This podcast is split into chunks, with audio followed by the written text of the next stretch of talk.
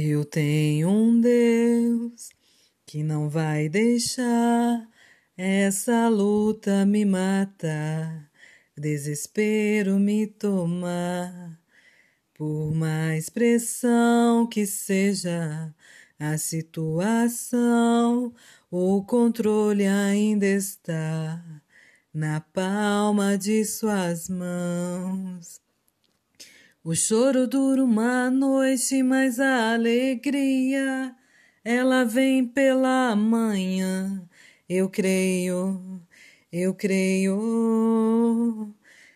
O choro dura uma noite, mas a alegria ela vem pela manhã. Eu creio, eu creio. E você, você crê? Você tem fortalecido a sua fé em Deus? Como que tá seus momentos agora diante dessa pandemia? Como que tá seus momentos de comunhão com Deus, de meditação na palavra?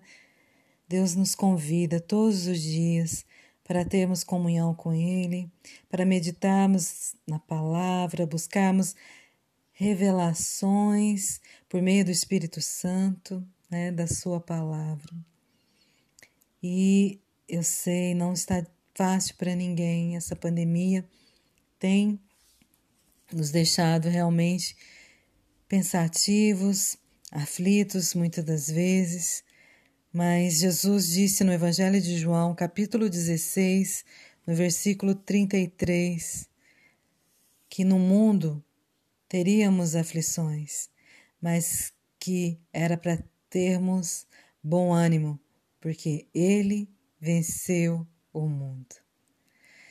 Se Cristo venceu o mundo, temos essa vitória nele por nós também.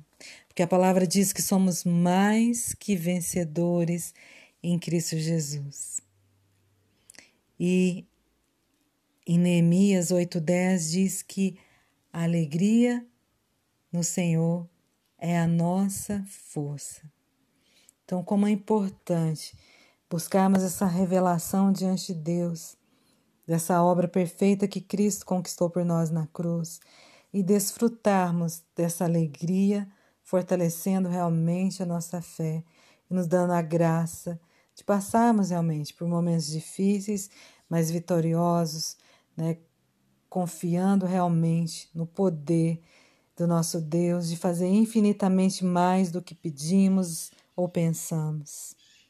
Em 1 Crônicas é, 29, versículo 11, Davi orou a Deus e disse assim: Teu Senhor é o poder, a grandeza, a honra, a vitória e a majestade, porque teu é tudo quanto há nos céus e na terra.